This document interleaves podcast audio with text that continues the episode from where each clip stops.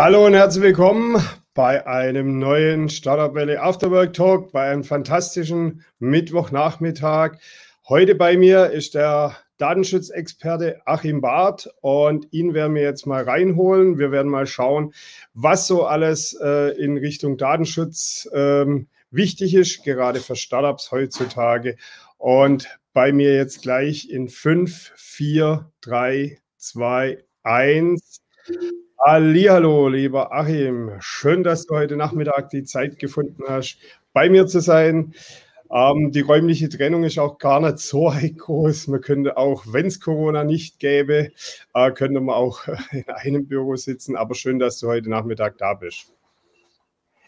Ja, hallo Markus. Vielen Dank für die Einladung. Freut mich, dass ich mal den Gründern oder allen, die es vorhaben, demnächst ein Unternehmen zu gründen, ähm, Ihre brennenden Fragen zum Thema DSGVO, Datenschutz oder was muss ich denn alles tun, damit ich nachher nicht eine teure Rechnung, ein teures Bußgeld bekomme von meiner Datenschutzaufsichtsbehörde, was ich da alles an Fragen beantworten kann und Gutes tun kann heute. Hm. Ähm, hast du es ja gleich angesprochen, ähm, dass die Startups oder die Gründer da nicht teuer Lehrgeld bezahlen. Es ist ja auch so, ähm, die EU-Kommission, habe ich ja schon gelesen, hat ja wirklich auch sehr hohe Summen schon als Strafen an große Unternehmen rausgegeben. Es ist natürlich klar, wenn großes Unternehmen wenn die viele, viele Millionen Umsatz machen, dass die dann natürlich auch etwas mehr Strafe bezahlen, ist ganz klar. Aber das Thema ist natürlich halt auch für einen Gründer, der sein ganzes Geld zusammengekratzt hat und ein Unternehmen gründet oder der mit einem kleinen überschaubaren Budget an, an Sponsorengeld oder an Investments arbeitet, ist natürlich halt auch eine kleine Summe ähm, relativ viel Geld. Ähm, was sind so die größten Fehler, was Menschen oder was, was Gründer machen, wenn sie ein Unternehmen gründen, ähm, in Form von äh, also Datenschutzgrundverordnung zu missachten oder umgehen oder äh, ja, die größten Fehler, die sie da tun? Ja, das kann ganz unterschiedlich sein. Ich meine, der erste Ansatz, den ich immer vermittle, und zwar an jeder Schulung und jeder Unterweisung für Mitarbeiter, an jeder äh, Datenschutzfortbildung für, für Verantwortliche, für Geschäftsführer, für CEOs, für, für Inhaber, für Vorstände in Vereinen, für die es ja auch gilt, ist, mhm. dass man ein Verständnis hat, was will denn der Datenschutz eigentlich? Und der Datenschutz, der will keine Daten schützen, das wie man vielleicht ableiten könnte vom, vom Wort her, sondern der Datenschutz ist ein ganz wichtiges Recht für uns als Betroffene, als Verbraucher, als Internetnutzer, als Beschäftigter, als Person, der die Privatsphäre wichtig ist und, und unser Recht auf informationelle Selbstbestimmung, dass wir eigentlich selbst bestimmen können, äh, was mit unseren Daten passiert, dass das in der digitalisierten Welt überhaupt noch möglich ist, da brauchen wir den Datenschutz dazu. Denn ohne die DSGVO oder ohne Datenschutzgesetze könnten natürlich gerade in der fortschreitenden digitalisierten Welt äh, die großen Tech-Giganten, ähm, ich brauche nur Google nennen, Facebook, ähm, Amazon, ähm, die haben so viel Daten von uns. Wenn es da keine äh, ähm, Regularien gibt, was die mit den Daten tun dürfen und wie sie mhm. sie auswerten dürfen, ähm, dann wären wir nicht nur Gläser, wir wären äh, total nackt und ähm, das wird, würden wir für uns privat, äh, da wo es offensichtlich ist, nie nie akzeptieren. Ähm, also Beispiel, wenn ich ähm, weiß, meine Nachbarn können mir ins Bad reingucken, dann werde ich da morgens nicht ähm, nackt ähm, so hinstehen, dass wir die alle reinschauen können. Und so muss man das auch sehen ähm, in der, in, der, in, der, digitalen Welt. Und da schützt uns der Datenschutz. Das ist das, das Grundthema, das man beachten muss. So, und die DSGVO, die kann ich jetzt nicht unterscheiden zwischen, ja, da gibt es jetzt Amazon in, äh, in, in Amerika und mhm. hier der kleine Gründer, der auch personenbezogene Daten verarbeitet und da kriegt jeder sein eigenes Gesetz. Das funktioniert natürlich auch nicht. Das ist wie bei der Straßenverkehrsordnung, die muss jeder beachten, egal ob ein 40-Tonner äh, über die Straße fährt, äh, ein Mini oder ein Porsche. Ja, und so ist bei der, bei der Datenschutzgrundverordnung auch, die gilt halt für jeden. Also die gilt für den Solo-Selbstständigen genauso wie für einen mittelständischen Automobilzulieferer oder Microsoft, Google und wie sie alle heißen. Also die ganz großen, die richtig datengetrieben sind. Hm. Und in diesem Spannungsfeld muss natürlich ein Gründer A wissen, für mich gilt die DSGVO auch. Ähm, also ich muss sie umsetzen. Ähm, und ähm, wie er das tun kann, da, da, macht, da machen viele wenn sie Geld sparen wollen, den ersten Fehler, indem sie googeln. Ja, also, was muss ich tun? DSGVO. So, und dann wirft Google extrem viele Suchergebnisse raus, die dann ähm, die Fragezeichen, die man im Kopf schon davor hatte, noch viel größer werden mhm. lassen. Ähm, und man bekommt da oft ähm, sich widersprechende Aussagen. Das ist ja die, die, die, die, ja, die Grundproblematik äh, von einem Gründer oder von einem Solo-Selbstständigen oder von Kleinstunternehmen, die halt vom Gesetzgeber her gar keinen Datenschutzbeauftragten benennen müssen. Mhm. Ja, ab 20, so wie ich 20 Leute beschäftigt habe, die, ähm, ja, man kann sagen, einen PC-Arbeitsplatz haben oder ein Smartphone äh, ständig haben, mhm. die Personenbezug arbeiten. So wie ich 20 und mehr habe, brauche ich einen Datenschutzbeauftragten. Ähm, fordert das Bundesdatenschutzgesetz von mir. Ähm, drunter brauche ich keinen, muss aber trotzdem alles erfüllen. Und es denken viele, ha, ich bin ja zu klein für einen Datenschutzbeauftragten. Ja, aber mir fehlt er dann halt, der mich beraten kann und der eben verhindert, dass ich googeln muss und gar nicht mehr weiß, was ich tun soll und vielleicht das Falsche tue oder äh, Dinge tue, die dann mir eigentlich das Leben schwer machen, weil ich plötzlich äh, vielleicht liebgewonnene Vertriebsprozesse oder Vorstellungen, wie ich Kundenakquire plötzlich gar nicht mehr tun kann, weil Datenschutz geht ja nicht. Ähm, weil ich nicht weiß, wie ich es eigentlich richtig gestalten kann. Also wenn mir der Berater fehlt, muss ich mich selbst drum kümmern. Und ich glaube, jeder Gründer hat anderes Dinge zu tun, wie sich ähm, äh, im, im, Schwerpunkt oder im Kern seiner Tätigkeit mhm. um Datenschutz, Arbeitssicherheit, Buchhaltung und die ganzen Themen äh, zu kümmern. Da, da, hilft immer ein Profi an der Hand zu haben, der, ähm, der, der, der einen unterstützt, dass es in die richtigen Wege geht. Weil Datenschutz, da ist viel möglich, wenn man weiß, wie es geht und wenn man so bestimmte Dinge berücksichtigt. Mhm. Ja gut, also sagen wir mal in, in Form ähm, Steuer oder auch ähm, jetzt beim Datenschutz ähm, oder bei, bei rechtliche Dinge, bei Formulare und so weiter, auf jeden Fall einen Steuerberater oder einen Datenschutzexperte zu Rate ziehen, würde ich auf jeden Fall sowieso, ähm, auch wenn du ein ganz kleiner junger Gründer bist, wo frisch gestartet ist, ähm, ich glaube, diese paar Euro, was du investierst am Anfang oder ja, je nachdem, wie, wie, wie viel das halt nachher ist, ähm, rechnet sich halt, weil wenn du einen Mitbewerber hast, der dann sagt, okay, deine Daten äh, passen irgendwo nicht oder ähm, da ist auf der Seite nicht alles so erfüllt, wie das sein sollte, ähm, dann hat äh, das, der Gründer natürlich halt am Ende das Problem. Ja, äh, ich sage es mal so, ähm, wenn ich verantwortlich bin und personenbezogene Daten verarbeiten, das tue ich per se, wenn ich äh, Unternehmen leite, also auch wenn ich, wenn ich alleine bin, dann habe ich zwar keinen Beschäftigten-Datenschutz, aber ich habe trotzdem meine Kunden und die Daten, die ich verarbeite. Es ist jetzt zwar keine Raketenwissenschaft, aber es greift halt die DSGVO. Und wenn ich dann nichts tue, obwohl ich es wissen muss als Geschäftsführer, muss ich halt, bin ich halt verantwortlich für bestimmte Dinge. Ja, die kann ich ja nicht wegdelegieren. Dann vergleiche ich das ganz gern mit Schwarzfahren äh, mit der S-Bahn. Das kann gut gehen, das kann auch lang gut gehen. Äh, aber wenn man es halt regelmäßig macht, irgendwann kommt der Kontrolleur.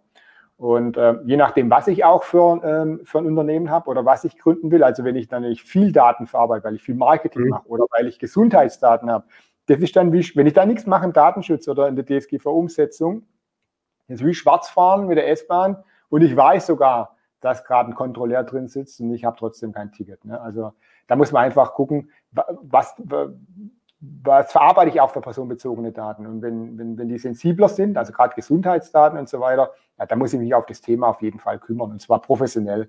Alles andere wäre fahrlässig. Und es wird teuer. Hm.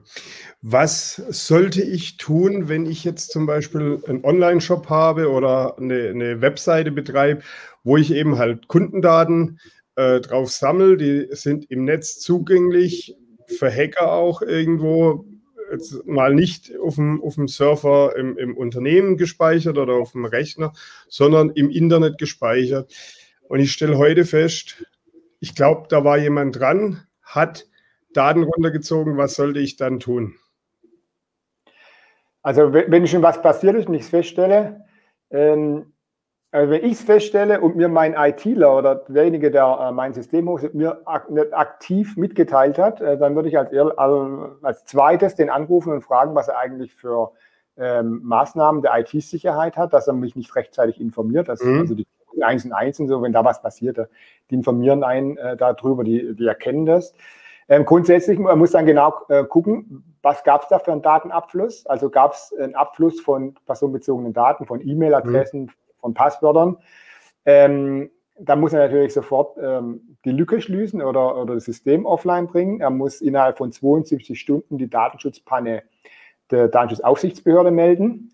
Und da muss er gucken, ähm, eine Risikoeinschätzung machen äh, und gucken, wie hoch ist denn das Risiko für die äh, betroffenen Personen, denen ihre Daten jetzt äh, abhanden kamen. Und wenn da mhm. natürlich ein hohes Risiko äh, besteht, zum Beispiel, dass wenn ihre E-Mail-Konten ähm, gehackt werden können oder die, die jetzt offen liegen, dann muss er die mhm. natürlich auch sofort informieren, dass die auch in der Lage sind, dann ihre eigenen Passwörter zu, zu ändern und dass die einfach wissen, da passiert was, dass die gegebenenfalls auch dann ihrerseits informieren können, dass da eventuell komische E-Mails kommen. Ja, ähm, also typisches Beispiel, wenn wir jetzt mal ähm, den viel häufiger vorkommenden Fall nehmen.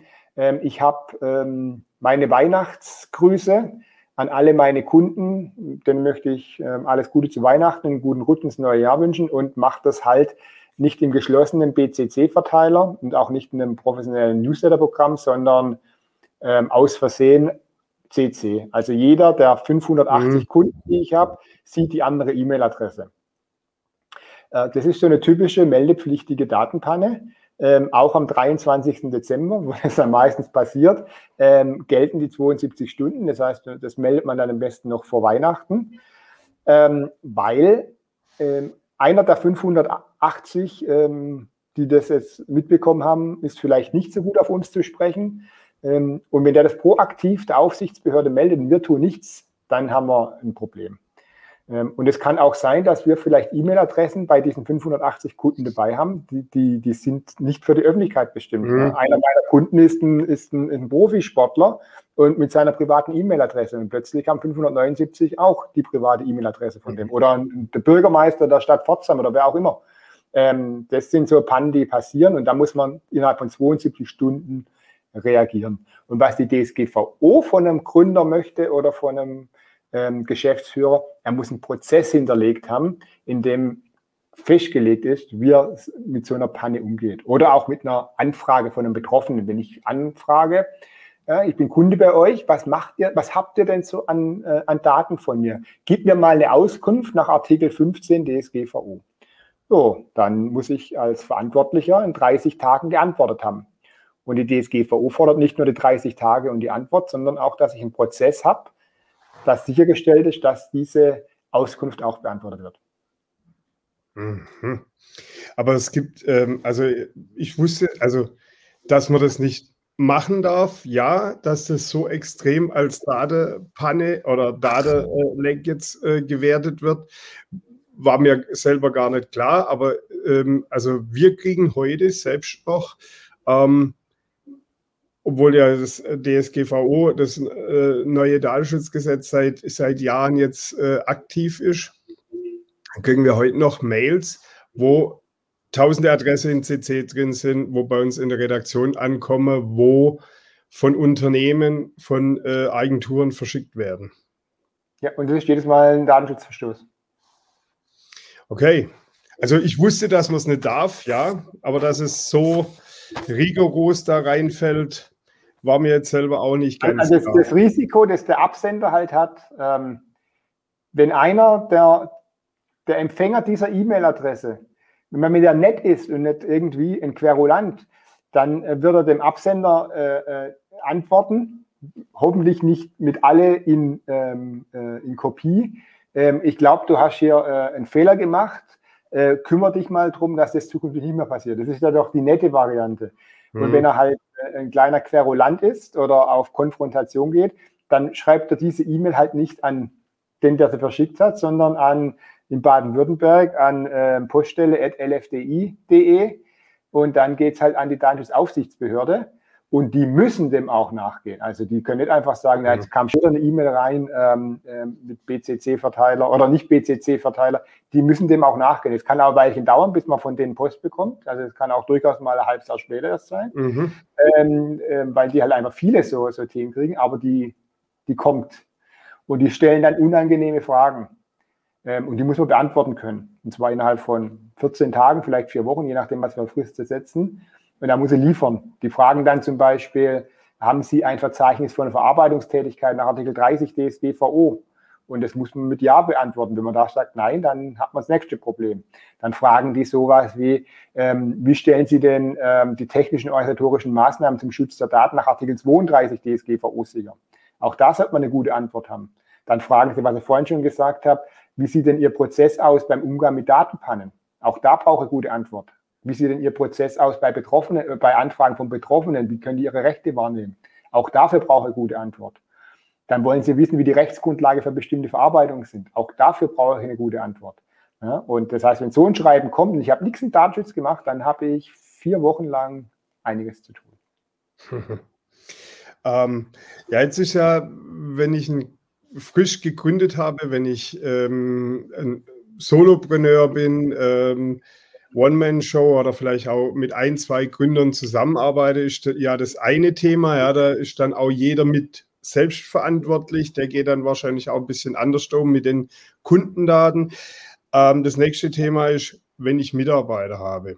Und gerade in der heutigen Zeit, ähm, Mitarbeiter sind zu Hause im Homeoffice. Ich denke mir, dass es gerade datenschutztechnisch äh, bei kundenbezogenen Daten doch relativ schwierig ist, ähm, das abzubilden. Was? Na, schwierig, schwierig ist nicht. Äh, man muss es halt machen und man muss es richtig machen und man muss es konsequent machen und ähm, dann ist es auch machbar. Also, das, was, was ich ganz eingangs gesagt habe, der Datenschutz ist nie ein Hindernis. Ähm, er fordert ein bisschen was von uns ab, ähm, aber es ist machbar. Und äh, wenn ich es richtig mache, habe ich vielleicht sogar einen Wettbewerbsvorteil zu dem, der es irgendwie nicht richtig macht oder falsch verstanden hat oder vielleicht auch schlecht oder falsch beraten ist und, und Dinge umständlich macht.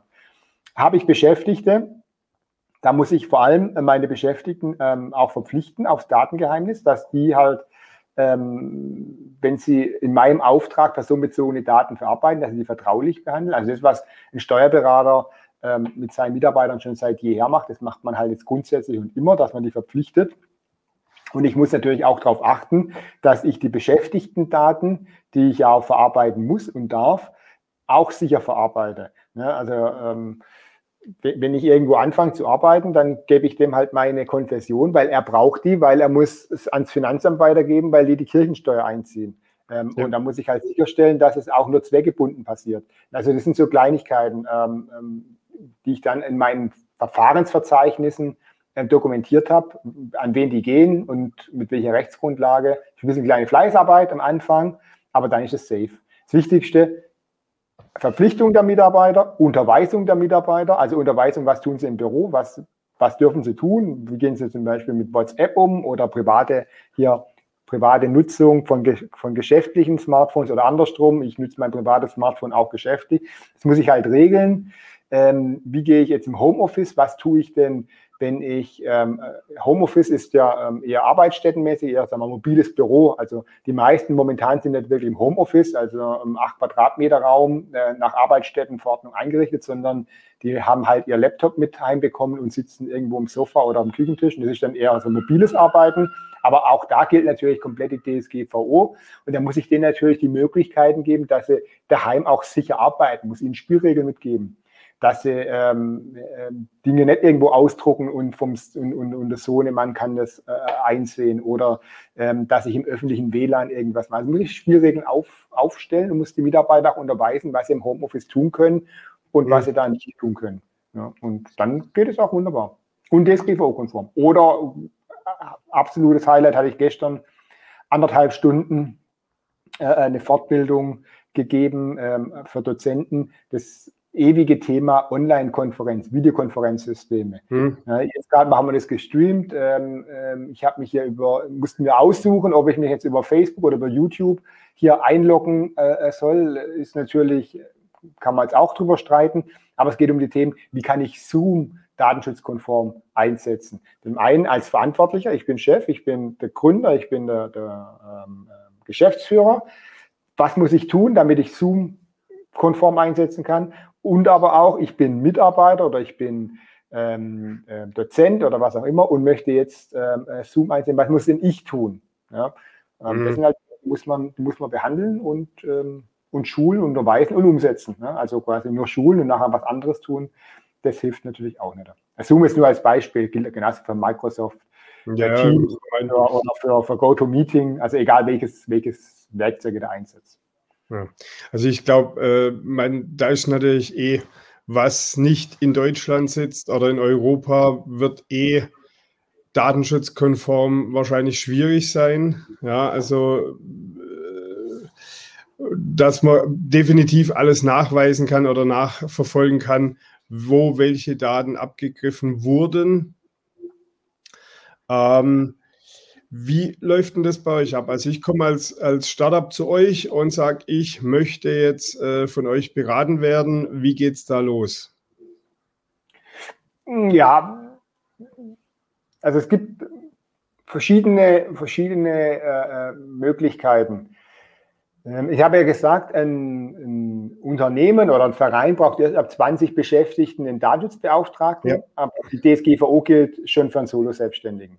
Genau. So, jetzt habe ich vorhin, so, jetzt habe ich vorhin gesagt, äh, das sind vor allem viel Dokumentationspflichten und ähm, äh, Rechenschaftspflicht. Das ist eigentlich so der größte Unterschied zum alten BDSG und der DSGVO, die seit dem 25. Äh, Mai 2018 gilt. Man kann sagen, Beweislastumkehr. Früher, da musste so eine Datenschutzaufsichtsbehörde mir als Verantwortlichem nachweisen, dass ich im Datenschutz versagt habe. Das ist natürlich relativ aufwendig. Das ist ähnlich wie mhm. der Betriebsprüfer. Der muss dann kommen und muss jeden einzelnen Be Beleg angucken und sagen, hier darfst du die Umsatzsteuer nicht ziehen, weil da fehlt irgendwie das Leistungsdatum. So, mit der DSGVO haben die das einfach umgedreht. Die Aufsichtsbehörde muss mir nur noch einen Brief schicken, die müssen mal selber mal kommen, weil ich muss Ihnen jetzt über die Rechenschaftspflicht in Artikel 5 DSGVO nachweisen, ich kann es. Und es macht natürlich die Prüfung, ähm, ob jemand DSGVO-konform ist, also wir als Unternehmer, als Verantwortlich, ob wir DSGVO-konform sind, für die Aufsichtsbehörde extrem einfach. Ähm, das mal das eine. So, und jetzt sage ich, ähm, okay, lieber Solo-Selbstständige, lieber ähm, Skatverein aus irgendeiner, Skatverein ist jetzt übertrieben, lieber kleiner Sportverein mit 300 Mitgliedern. Ähm, du musst natürlich alles äh, auch erfüllen, der DSGVO. Ähm, ich gebe dir hier was äh, an die Hand, ein Datenschutzmanagementsystem nach dem Pareto-Prinzip. Pareto heißt, 80 Prozent habe ich schon mal vorbereitet. Und mhm. zwar so wie üblicherweise jetzt ein Verein oder ein, ein, ein Handwerksbetrieb oder ein, ein Industriebetrieb oder eine Zahnarztpraxis, Physiotherapiepraxis, Fitnessstudio, was die üblicherweise haben. Das ist quasi alles schon vorbereitet. Und die 20 Prozent, die noch fehlen, das ist quasi deine Individualisierung. Also ich weiß ja nicht, hast du einen Steuerberater oder machst du ähm, deine Buchhaltung selber? Machst du, wenn du jetzt äh, beschäftigt hast, machst du ähm, die, die Lohnbuchhaltung selbst, macht die dein Steuerberater mit oder hast an ein Lohnbüro abgegeben? So. Mhm. Das muss halt dann noch, das sind die 20 Prozent, die ähm, wirklich individuell sind. Mhm. Oder, oder wo sitze ich, wie ist meine Straße? Aber die, die Grundpflichten, nämlich welche Rechtsgrundlage ich habe ähm, für Beschäftigten-Datenschutz oder äh, wie ich umgehe beim Handwerker, wenn der, der an der Baustelle oder wenn er zum Kunden geht als Monteur, äh, äh, Bilder macht in der Wohnung, äh, die sind alle gleich und auch die Rechtsgrundlage und auch die Vorschläge von mir über Lösch- und Speicherfristen, über den Zweck, wann ich die Daten verarbeiten darf, das ist quasi alles schon erledigt, muss nur noch anpassen. Und dann wird das Ganze natürlich, diese ganze Dokumentationspflicht, da sind auch Prozesse hinterlegt für die betroffenen Anfragen, sind Prozesse hinterlegt für, ähm, für, für Datenpannen. Das ist alles quasi so, dass ich so ein Anschreiben recht entspannt beantworten kann. Ähm, und das stelle ich zur Verfügung. Ich bin aber nicht Datenschutzbeauftragter benannt. Ich kann dann für Beratung natürlich ähm, ähm angefragt werden. Es geht dann immer recht schnell. Also ich brauche für die meisten Fragen mal eine Viertelstunde, die wird auch nur die Viertelstunde berechnet. Und jetzt kostet ein, ein, ein Kleinunternehmer, ein Gründer 50 Euro im Monat. Das ist so für kleine. Ähm, wenn einer größer ist, also über 20 Beschäftigte hat und einen Datenschutzbeauftragten braucht oder eine Größe hat, wo er zwar noch keinen bräuchte, aber man kann immer einen freiwillig benennen, also das ist immer erlaubt, ähm, dann habe ich so ein Startpaket, da werde ich benannt, bin dann tatsächlich der Aufsichtsbehörde gemeldet als Datenschutzbeauftragter kann dann auch von Betroffenen befragt werden. Ähm, die bekommen das gleiche Managementsystem. Ähm, und dann zahlen die halt noch, weil ich benannt bin und auch überall drinstehe und auch eine Datenschutzerklärung auf der Website mit drinsteht, zahlen die 99 Euro im Monat. Mhm. Ähm, so, das sind so die, die, die, Pakete, die sind so für kleine, für Kleinstunternehmen, Solo-Selbstständige sind das. Also entweder die 50 Euro ohne Benennung oder die 99 Euro mit Benennung. Und darüber hinaus, wenn ich größer bin, ähm, dann fängt es bei mir an mit Paketen, ähm, ähm, Basisbetreuung 180 Euro. Da sind aber auch dann Unterweisungen für die Mitarbeiter, Online-Unterweisungen dabei. Da haben wir einen Webcheck, da gibt es eine Datenschutzerklärung für die Website, die halt komplett auf das, was auf der Website passiert, ist dann sauber festgezurrt, äh, äh Beratungsleistung inkludiert. Man macht einen vor Ort äh, äh, Bestandsaufnahme. Das sind dann quasi für, für größere Unternehmen, also 20 plus. Ähm, ähm, und, und, und, und ja, starke Computerarbeit und digitalisierter sind, sind das dann die Produkte. Ein Handwerksbetrieb mit äh, 60, 60 Mitarbeitern, davon 10 in der Verwaltung und der Rest äh, sind, sind Gesellen und, und, und, und Meister. Für die reicht noch der Start, also die, dieses 99-Euro-Paket. So habe ich das aufgebaut ähm, sodass die Pflichten erfüllt sind ähm, und die, die Verantwortlichen, also der Gründer, mhm. sich auf sein Kerngeschäft konzentrieren kann, aber weiß, die DSGVO-Flanke ist geschlossen. Und was ich da garantieren kann, ist, ähm, wenn man das, was ich vorschlage, auch beherzigt und das Gegenteil macht, ähm, dann gibt es auch kein Bußgeld wegen Datenschutz. Mhm. Jetzt nochmal das Thema Bußgeld. Ähm, was Hast du so ein bisschen auch einen Überblick, was so im, im Schnitt für kleine Unternehmen als äh, da aufläuft? Wie, wie das da so ähm, gehandhabt wird?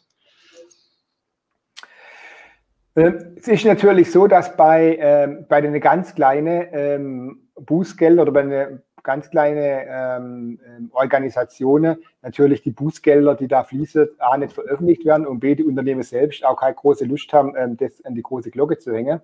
Ähm deswegen, also die DSGVO sagt vom Grundsatz her, äh, es muss angemessen sein, äh, dieses Bußgeld, und es muss dem Betroffenen wehtun. Also es ist irgendwie so ein geschmeidig, ja, dann zahle halt die 500 Euro und dann ist es wieder gut, sondern das muss ein Bußgeld ähm, ähm, sein, ähm, das die, sagen wir mal, den, den Vorteil, den er hat durch diesen ähm, ähm, Verstoß, mindestens, mindestens wieder reinholt.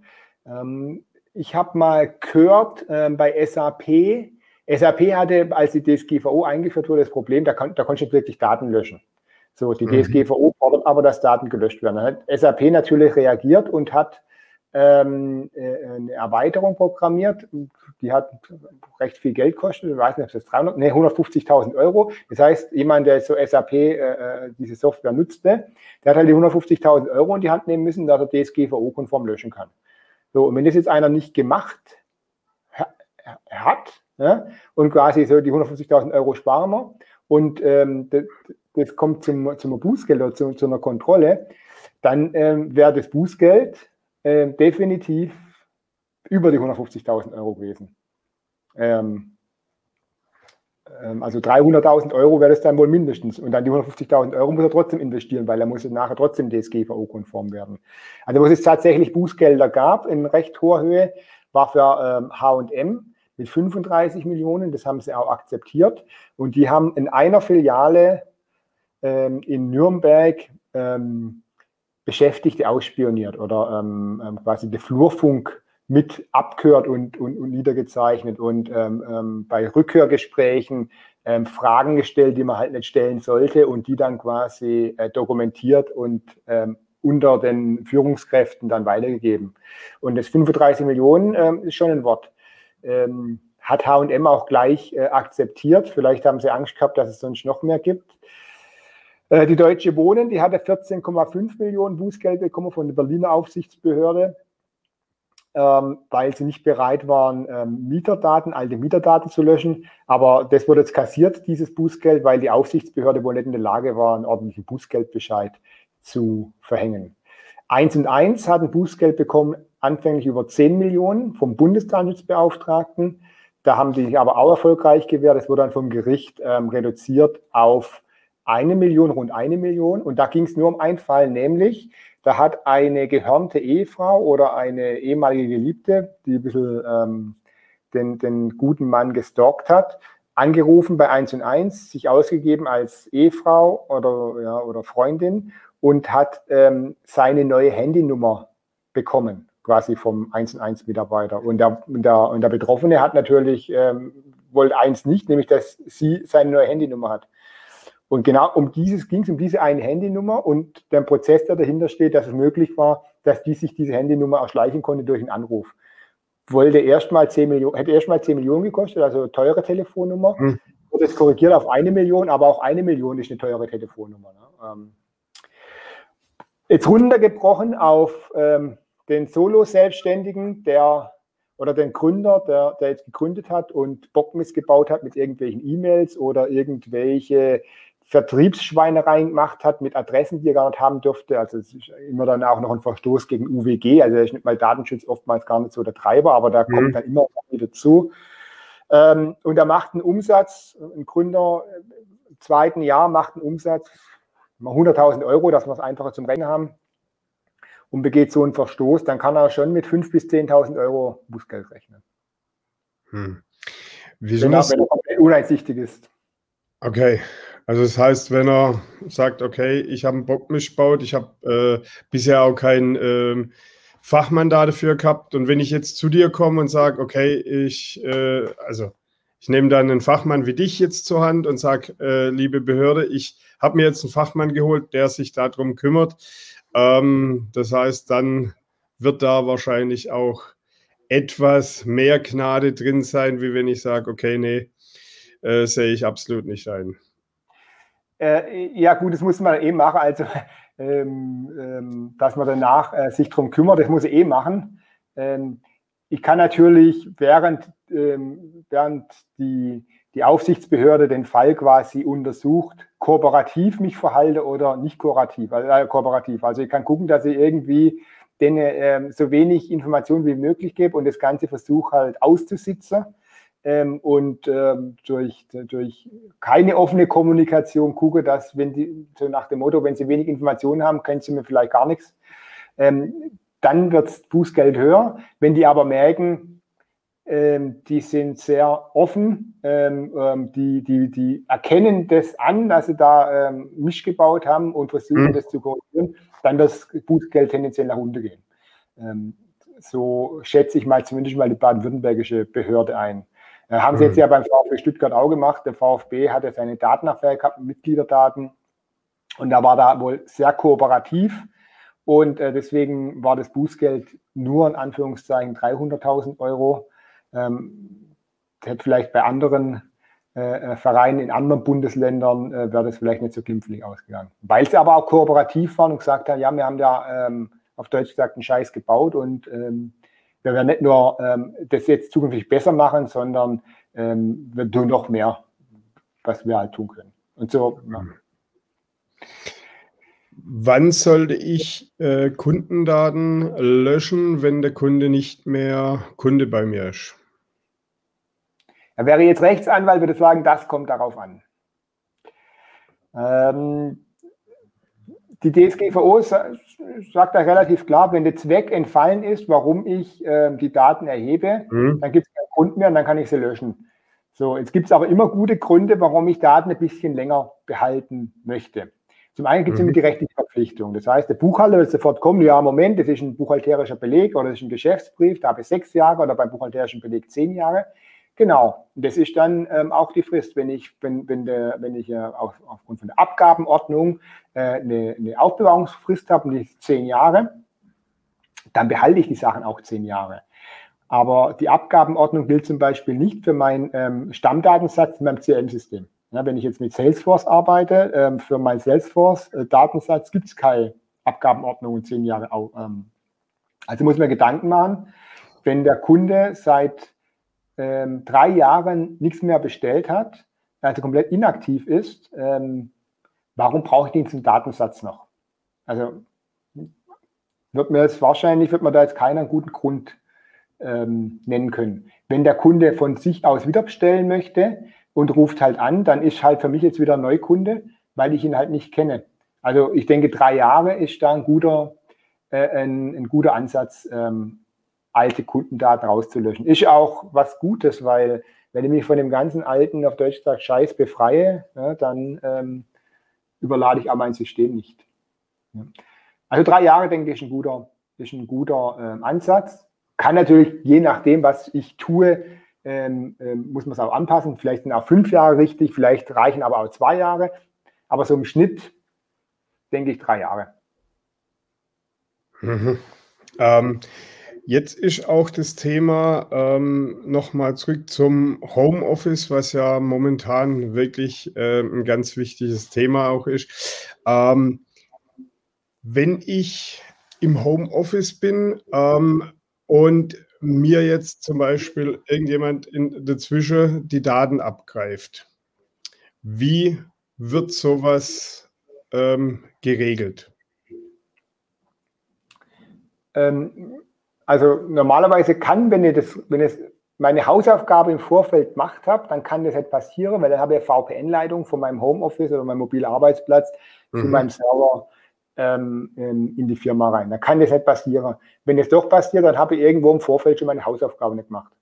Und dann habe ich Datenpanne, dann melde ich die und dann muss ich mit meinem mit mein ITler gucken, dass ich ähm, diese Lücke schließ, äh, schließe und ähm, je nachdem, also das gleiche Prinzip wie bei der E-Mail, bei E-Mail-Verteiler, je nachdem, was für Daten abgegriffen wurden, ähm, muss ich auch die Betroffenen informieren.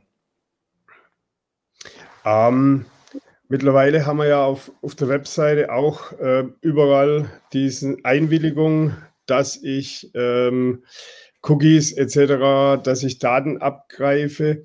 Ähm, muss sowas eigentlich sein? Also jetzt äh, mal ohne da auf, auf Details einzugehen, aber würde sowas zum Beispiel nicht irgendwie über einen Standard äh, Datenschutzregelung ähm, anders geregelt werden können?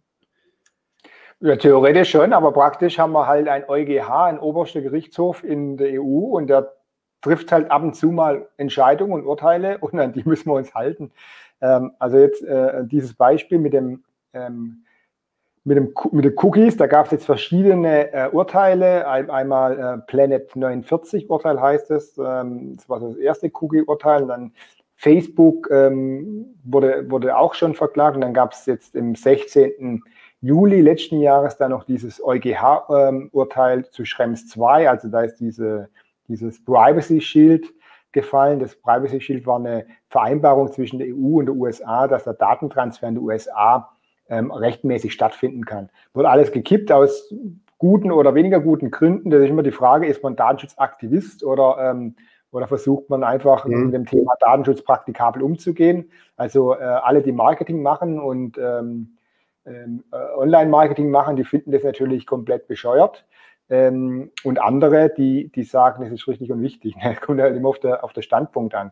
Äh, wenn ich Datenschutzbeauftragter bin für meine, für meine Kunden, die von mir eine Beratung wollen, dann frage ich die, was ist denn ihr Ziel? Ne? Und wenn mir einer sagt, mein Ziel ist, dass ich auf meiner Webseite, weil ich da viel Geld ausgebe an Agenturen, dass ich weiß, wer da wann, wo, wie surft. Ähm, und dann gucken wir, dass wir das möglich machen, aber trotzdem DSGVO-konform. Und wenn einer sagt, das alles brauche ich gar nicht, dann sage ich, dann verzichten wir auf die ganzen ähm, Pixel und ähm, ähm, ähm, Tracking-Möglichkeiten auf der Website, weil du brauchst ja eh nicht, du, du wertest ja nachher eh nicht aus. Also warum sollen wir dann Google und wie sie alle heißen noch zusätzliche Informationen geben? Da geben die, die verdienen damit ihre goldene Nase. Ähm, ähm, und du hast letztendlich nur den Ärger. Also wenn einer sagt, ich möchte das wissen, weil ich gebe viel Geld dafür aus oder ich habe einen Online-Job, ich muss das wissen, weil sonst kann ich gar nicht äh, ordentlich meine mhm. Produkte verkaufen dann, dann gucken wir, dass wir das möglich machen ähm, und trotzdem DSGVO-konform. Und bei all die sagen, die brauchen es nicht, dann lassen wir den ganzen Kladderadatsch weg, äh, dann tut es sich auch einfacher. Hm. So, und jetzt die Frage, braucht man das? Leider ja, zumindest dann, wenn ich ein äh, Marketing-Pixel, also zum Beispiel ein Facebook-Pixel oder ein Bing-Pixel auf meiner Website habe oder wenn ich Google Analytics da drauf ähm, ähm, installiert habe, dann brauche ich diese Einwilligung von meinem Webseitenbesucher. Er muss einwilligen, dass er damit äh, einverstanden ist, dass das passiert. Und das ist nicht wie früher einfach nur zur Information. Übrigens, wir setzen ja Cookies ein, äh, dass du Bescheid weißt äh, und das Glück auf OK und surf weiter. Das war vor diesem Urteil. Jetzt hm. muss man ganz klar sagen, ich akzeptiere es. Und es muss auch technisch so eingebunden sein, dass wenn er es nicht akzeptiert, dass die Dienste nicht geladen werden. Ja? Also hilft natürlich auch nichts, wenn ich nachher quasi auf ich akzeptiere es nicht, ähm, aber es wird trotzdem geladen. Das wäre dann natürlich fatal. Ja? Aber ja, die brauche ich. Streiten, ich streite auch viel mit Kollegen darüber. Ähm, Also technisch notwendige Cookies, ähm, die muss ich die muss ich setzen. Also wenn ich einen Online-Shop habe, dann brauche ich einen Warenkorb-Cookie. Punkt. Wenn ich das nicht akzeptiere, dann muss ich, ähm, dann kann ich halt nicht online shoppen. Ähm, und da kann ich auch nicht eine Einwilligung dafür holen. Äh, und dann sagen, ja, du hast zwar nicht eingewilligt, aber ich setze das Cookie trotzdem, weil ich brauche es. Das geht nicht. Ich darf das schon gar nicht eine Einwilligung holen, sondern muss sagen, das ist technisch notwendig. Wenn du das nicht willst, dann, ähm, dann musst du halt in den Laden gehen ähm, in der Stadt. Mhm. Ähm, so, und dann gibt es die Einigungspflichtigen, die ich schon gesagt habe, also die ganzen Marketing-Pixel ähm, ähm, ähm und, und, und Tracking-Tools, also hauptsächlich Analytics. Da führt kein Weg dran vorbei, da brauche ich diesen Banner einwilligen. Dann gibt es halt noch diese, wo ich sage, es ist mein berechtigtes Interesse als Webseitennutzer, ähm, dass Google Fonts zum Beispiel geladen werden. Oder ja. es ist mein berechtigtes Interesse, dass wenn einer Kontakt mit mir sucht, dass da Google Maps, äh, dass er gleich sieht, wo er hin muss und eventuell gleich ähm, im, im, Smartphone über ähm, ähm Google Maps dann ähm, die Route aufrufen kann. So, und dann mhm. mache ich einen Abwägeprozess. So, jetzt weiß ich, okay, Google Maps, das ist ein Dienst, der sitzt in den USA, es gibt kein äh, Privacy Shield mehr, aber ähm, werden denn seine, die schutzwürdigen Interessen des, des Webseitenbesuchers tangiert oder, oder, oder ähm, kann er denn nicht erwarten, wenn er auf meine Webseite geht und mich besuchen will und er hat es irgendwie im Auto so äh, mit, also mit, mit einer Hand äh, während dem Fahren, darf er nicht, hält kurz an äh, und will schnell die Info und weil er was falsch geklickt hat am Anfang, heißt, äh, gibt es keine, gibt's keine Karte. Also hilft ihm das wirklich weiter, sage ich, nee, ähm, es ist mein direktes Interesse und sein Interesse, dass der Dienst nicht geladen wird, den setze ich jetzt nicht so hoch ein. Das ist so ein Abwägeprozess. Und dann kann er immer noch widersprechen. Das heißt, ich gebe ihm die Möglichkeit, äh, wenn er es nicht möchte, dass die Dienste geladen werden, dann gebe ich ihm eine Widerspruchsmöglichkeit. Ich sage, okay, ähm, ich möchte jetzt aber nicht, dass Google Maps ähm, ähm, weiterhin genutzt wird. Und dann kann er den Schieberegler rüberschieben und dann wird das ganze Thema deaktiviert.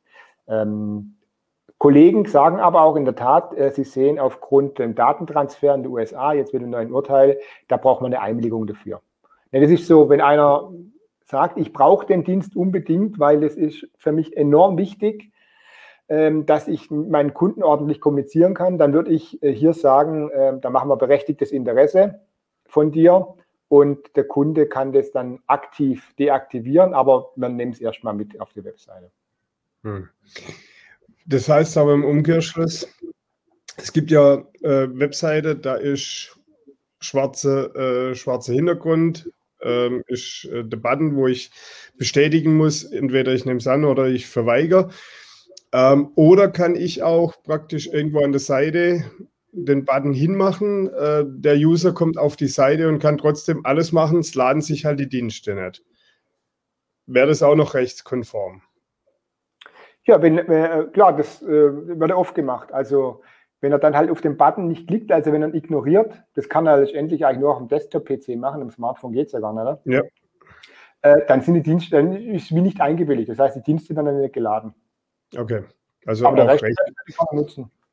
Genau. Ähm, du hast jetzt gerade angesprochen, Smartphone. Ähm, Apple hat ja bekannt gegeben, irgendwann gestern, vorgestern, dass sie ähm, das machen wollen, dass du praktisch diese ganze Information, die Facebook und Co. rauszieht, dass du die, ähm, ja, dass du die ablehnen kannst.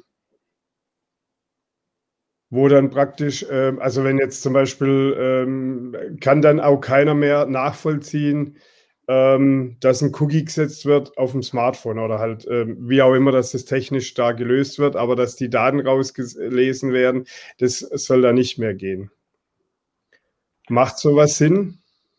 Ja gut, ich meine, äh, wenn ich auf meinem Smartphone ähm, ähm, Facebook, die, also die App da drauf habe und mich damit einlogge und Facebook nutze, dann ähm, gehen an Facebook die Daten und da habe ich, da habe ich ja zugestimmt mit, mit Nutzungsbedingungen. Also ich weiß nicht genau, was da ähm, Apple äh, verlautbaren hat lassen. Aber wenn ich jetzt Facebook-Nutzer bin auf meinem Smartphone, dann habe ich halt Facebook äh, über meine Nutzungs, ähm, den Vertrag, den habe ich ja zugestimmt, sonst hätte ich mich anmelden können, ja. äh, bereit erklärt, dass die Daten natürlich da übertragen werden. Weil klar, Facebook verdient ja auch äh, durch ihr Geschäftsmodell, die verdienen ja meinen Daten Geld. Hm. Ja, also meines, meines Wissens, ich habe das äh, nur so am Rande mitgekriegt, wollen sie machen, dass praktisch, also so, ähm, einige Dinge oder also gerade das, wenn Werbetreibende bei, bei Facebook und Co., äh, dass das nicht mehr ausgelesen werden kann. Dass praktisch, wenn ich dann auf verschiedenen Seiten bin, gerade mit diesem Pixel, dass ich dann äh, sehe, wo das hingeht, dass das man Aha, im Smartphone sperren kann per One-Click. Und äh, Apple ist wohl der erste Anbieter, der das jetzt mit dem nächsten Software-Update oder mit irgendeinem Software-Update die nächste Zeit äh, bringen möchte. Und da äh, rebellieren halt gerade Facebook und Co., weil sie halt sagen, okay, der kleine Werbetreibende, der hat halt das Problem, der erreicht regionale Kunden nicht mehr, weil halt Regionaldaten da wohl mit ausgelesen werden.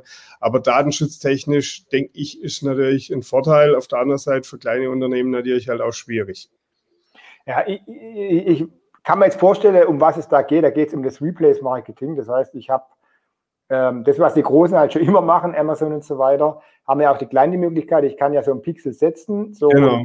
Ähm, so jetzt bin ich, ähm, ich war jetzt ähm, auf, der, auf dem Online-Shop von, von Bräuninger so und dann danach mache ich den Fokus auf oder Spiegel Online und dann verfolgt mich quasi eine Bräuninger Werbung. Oder ich bin dann genau. auf Facebook genau. äh, und dann äh, sehe ich halt seitlich ähm, äh, äh, Facebook-Werbung. Das kann ja, gut, Bräuninger ist jetzt groß, aber das kann natürlich auch der, der Fahrradlader um die Ecke machen, wenn der jetzt quasi äh, so genau. Unterwegs ist. Ne, dann bin ich auf Spiegel Online und sehe plötzlich äh, eingeblendete Werbung vom, vom Fahrradlader um die Ecke.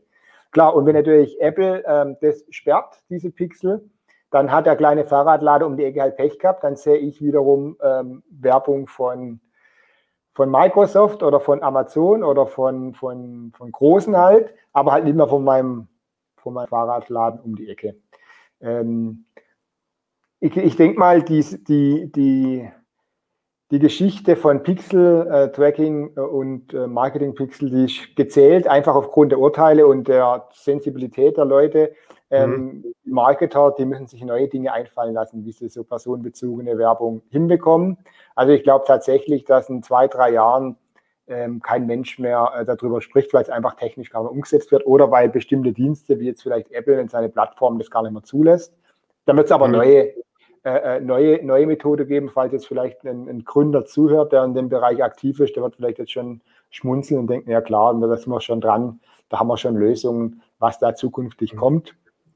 Ähm, ja, und die kleinen Gründer oder die kleinen Unternehmen, die müssen sich halt die, äh, hinten dran überlegen, wie sie weiter ähm, mhm. ihre, ihre, ihren Vertrieb machen können oder wie sie präsent sind online. Wenn die Möglichkeit es nicht mehr gibt, müssen sie sich auch was Neues überlegen.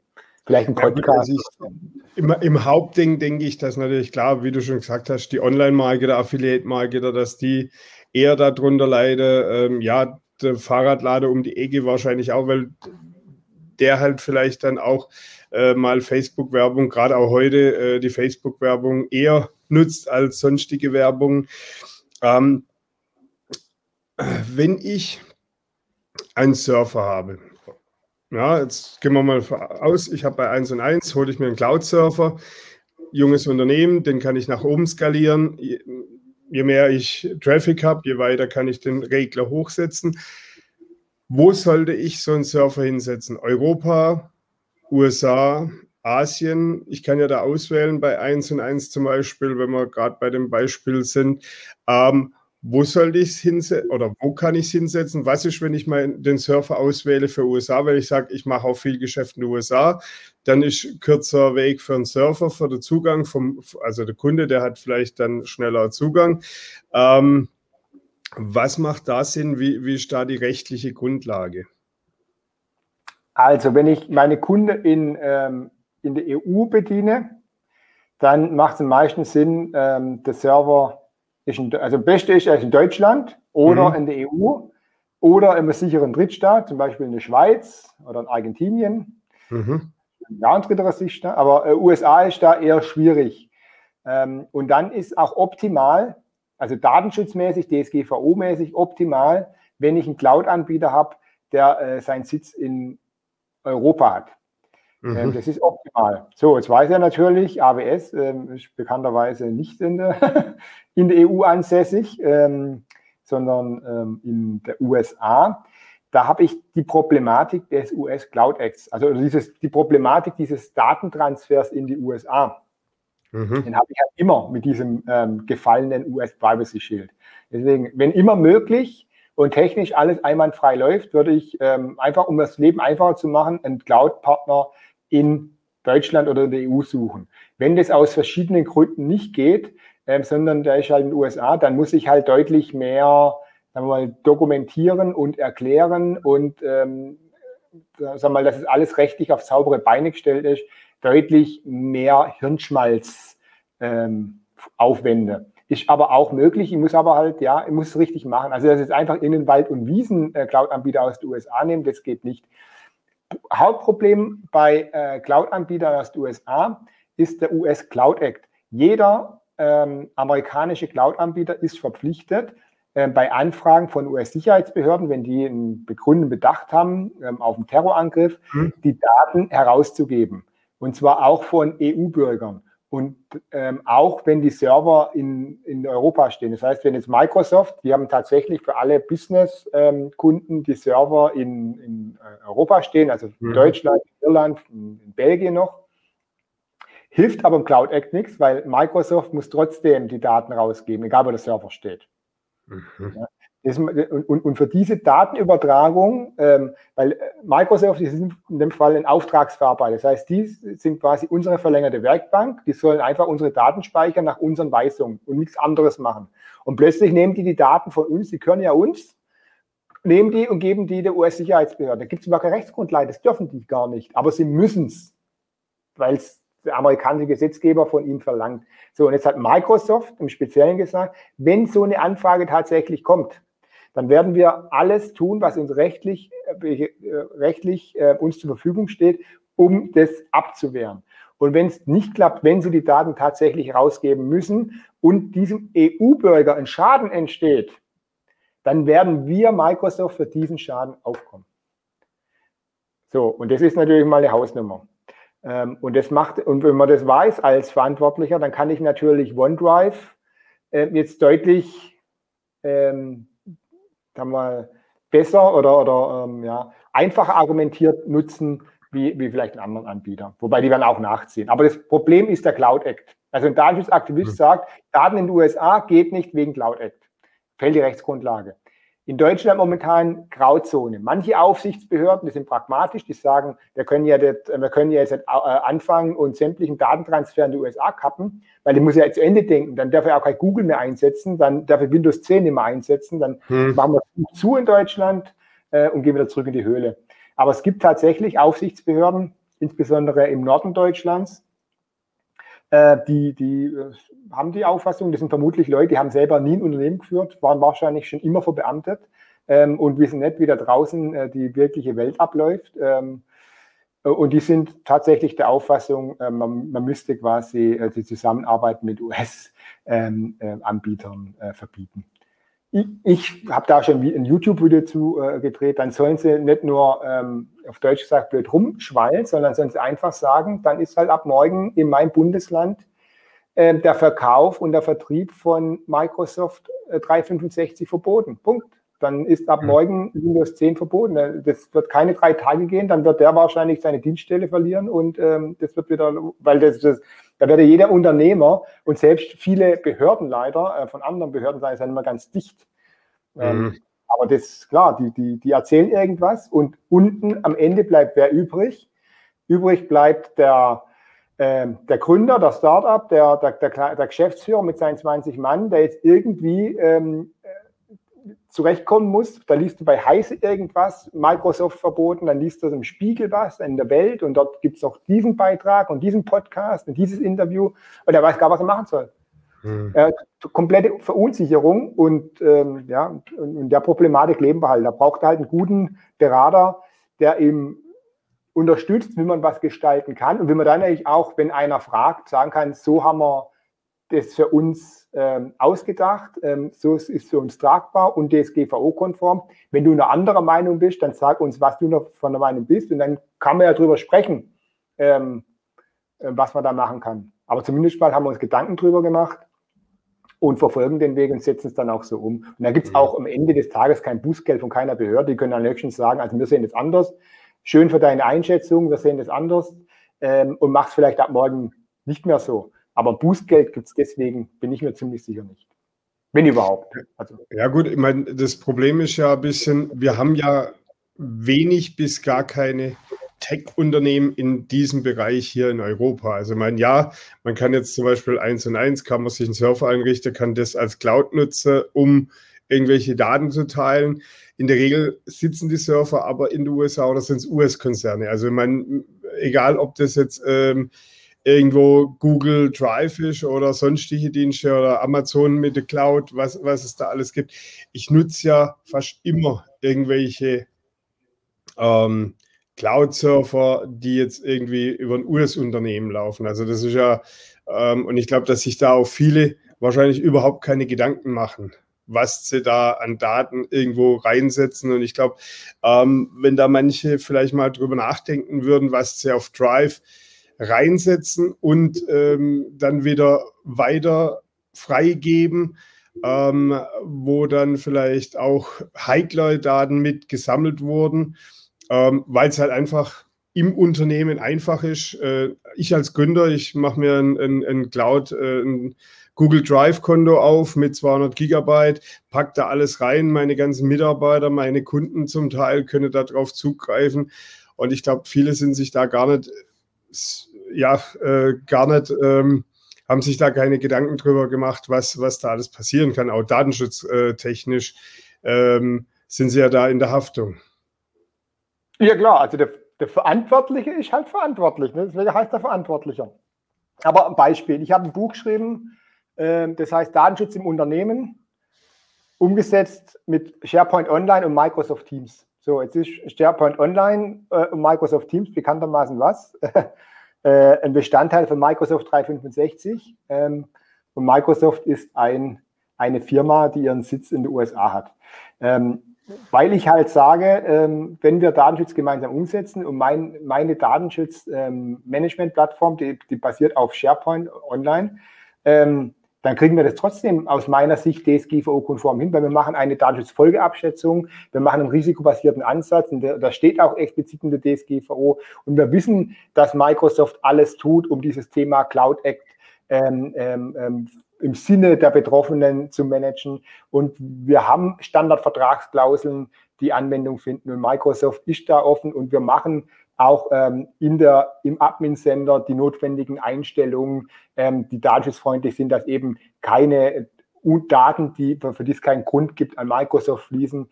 Und dann haben wir alles getan. Und dann kann keine, äh, keine Behörde in Deutschland wird da einen Richter finden, der uns ein Bußgeld gibt, wenn wir alles getan haben und diesen Dienst nutzen. Und wenn das ein Gründer tut oder ein, ein gestandener Unternehmer, ähm, dass er halt einfach das, was er tut, auch begründet und ähm, alles tut, um den Datenschutz einzuhalten, dann, ist, dann kann er die Dienste nutzen, auch wenn sie in den USA sitzen. Das gilt nicht nur für Microsoft, das gilt auch für Amazon, wenn er Amazon Cloud speichert. Aber am ersten Schritt soll er trotzdem prüfen, ob vielleicht auch ein deutscher und europäischer Anbieter für seine Zwecke funktioniert.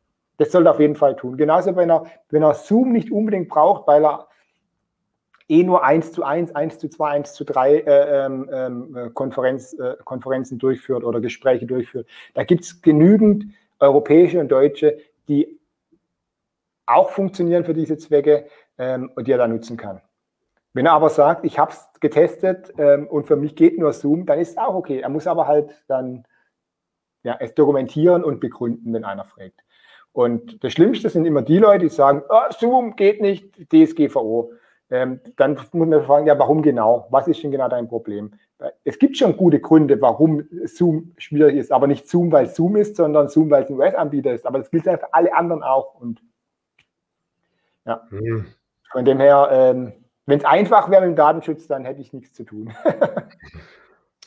so, ähm, da kommen wir auch gleich dann drauf. Äh, wie kann man mit ihr in Kontakt treten? Ähm, nicht über WhatsApp. ähm, also klar, ähm, online. Ähm, ich bin bei LinkedIn. Ähm, gebe auch ab und zu mal ein paar Beiträge ab, habe einen, einen YouTube-Kanal. Ansonsten über meine Website www.datenschutz bart-datenschutz.de. Werden wir dann oben, unten, je nachdem, wo das Video dann angeschaut wird, werden wir das dann noch mit rein verlinken, dass ihr äh, mit Achim Barth da in Kontakt treten könnt, wenn ihr weitere Fragen habt, wenn da jemand braucht. Ähm, damit er gleich von vornherein richtig startet, auch gerade wer, wer, jetzt einen Webshop betreibt, äh, wer kundenbezogene Daten nützt, äh, sollte das auf jeden Fall machen und äh, sich da einen Fachmann zu Rate ziehen. Und wir haben ja gehört, äh, mit 50 Euro im Monat ist das äh, auch wirklich für jeden Gründer irgendwo äh, möglich zu machen, weil wenn, bevor da mehrere tausend Euro von der Behörde kommen an Strafe, dann macht es schon Sinn. Du machst, äh, hast Bücher geschrieben, machst YouTube-Videos. In welchem Taktung kommen da YouTube-Videos? Eigentlich äh, habe ich mal vorgehabt, dass ich jeden Donnerstag um 4 Uhr ein neues hochlade.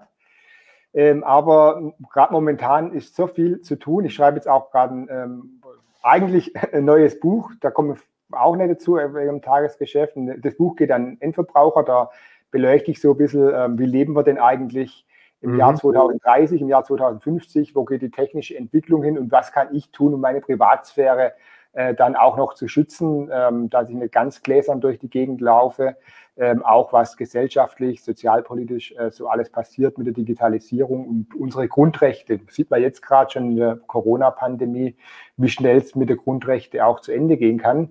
Mhm. Ähm, da, da handelt dieses, dieses Buch, das hoffentlich im im September dann auch erscheint. Ähm, ja, äh, YouTube-Kanal, ich bemühe mich, einmal die Woche was einzustellen. Äh, klappt nicht immer, aber also alle 14 Tage habe ich auf jeden Fall neuen Content ähm, im, im, im, Kanal. Und wenn es was Wichtiges ist, auch mal äh, zwischendurch. Ähm, ja, wenn es wieder ein bisschen ruhiger wird, dann gucke ich, dass ich das wieder schaffe mit dem Wochenrhythmus. Immer kurze Videos, Datenschutz kompakt, ein, zwei Minuten. Wenn ich mal was Längeres habe, nennt sich das Format dann Datenschutz akut und die gehen dann fünf bis acht Minuten. Okay. Ja gut, es ist ja auch natürlich wichtig, auf den Punkt bringen, kurz, knapp äh, die Leute abzuholen, informieren.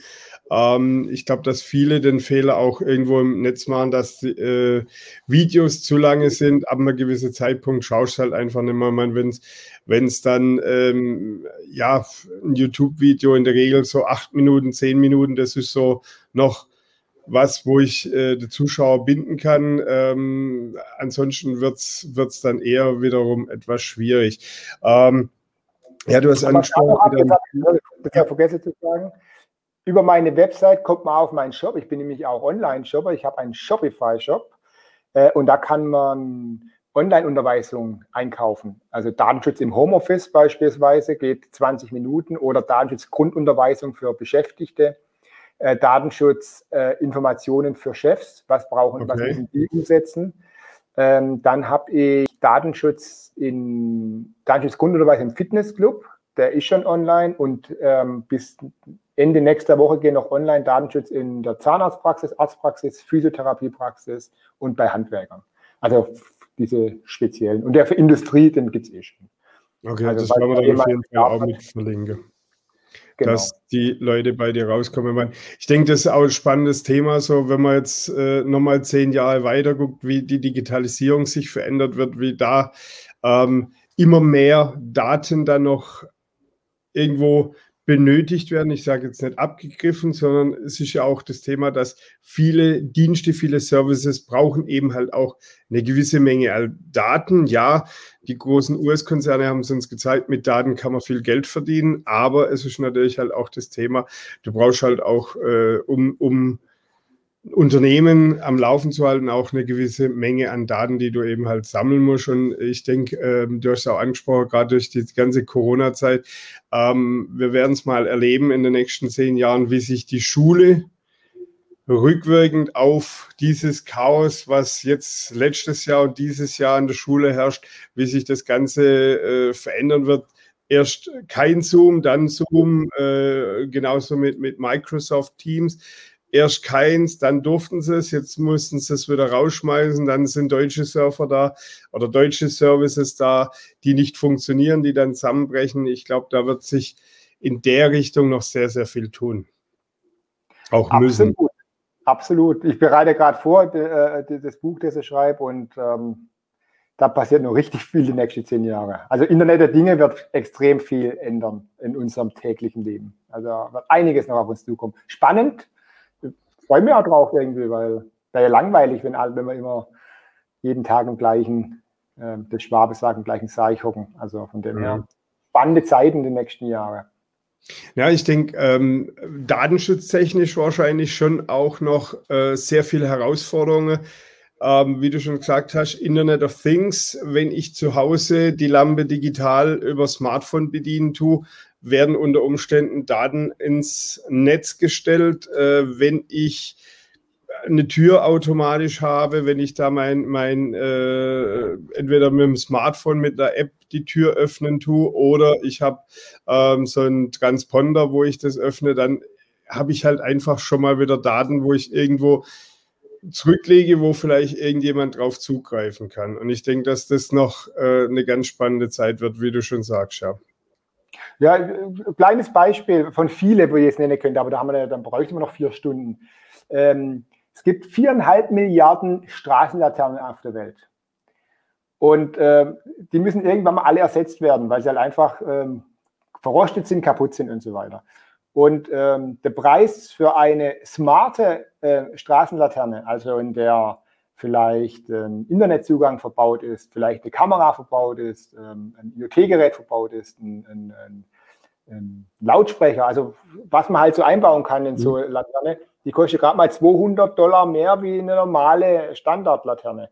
Und ich glaube, das Geld ist da, dass man sagt, ähm, dann verbauen wir doch smarte Laternen, Straßenlaternen. Wenn man sich jetzt vorstellt, dass das Zukunftsszenario, das ist nicht irgendwie also auch äh, vom schlechten Film, sondern es ist technisch relativ einfach möglich. Das kostet auch nicht so viel, aber wenn man sich vorstellt, alle viereinhalb Milliarden Straßenlaternen wären smart und würden ständig was liefern. Also das kann jetzt mal komplett personenbezugsunabhängig sein. Die liefern halt einfach Wetterdaten oder äh, Winddaten. Das heißt, ich habe mal äh, ein Grundrauschen, ich weiß genau das Wetter auf der ganzen Welt, wie das stattfindet. Aber die können natürlich, wenn ich vorbeilaufe mit meinem Smartphone, das genauso registrieren. Und somit können sie ein Bewegungsprofil von mir machen. Also es sind viele Dinge, die auf uns zukommen. Das ganze Drohnenthema, also das sind einige mhm. spannende Themen, die denkt man heute noch gar nicht. Und das ein IoT-Gerät, äh, das ich daheim habe, der mit 5G äh, Daten äh, ins Netz schickt, das ist so sicher bis Abend der Kirche. Das Problem mit 5G oder Herausforderung mit 5G, das braucht ja nicht mehr, mehr ein WLAN, sondern das geht halt direkt ins Netz, übers, übers 5G-Netz. Ne? Das mhm. ist dann halt so. Damit muss ich leben. Ja, gut. Ich meine, die Daten liefere ich ja auch, äh, wenn ich Google Maps nutze, als Google Maps-Nutzer. Deswegen ist ja auch Google Maps auf der Autobahn mit dem Stau relativ just in time, weil halt eben die ganzen Dienste abgegriffen werden. Ja. ja. ja. Also es wird spannend. Ja, okay. Dann bedanke ich mich bei dir für den tollen. Nachmittag. Wünsche euch da draußen viel Spaß noch, eine erfolgreiche Restwoche und wir sehen uns beim nächsten Livestream. Ich wünsche euch was. Ciao. Ciao.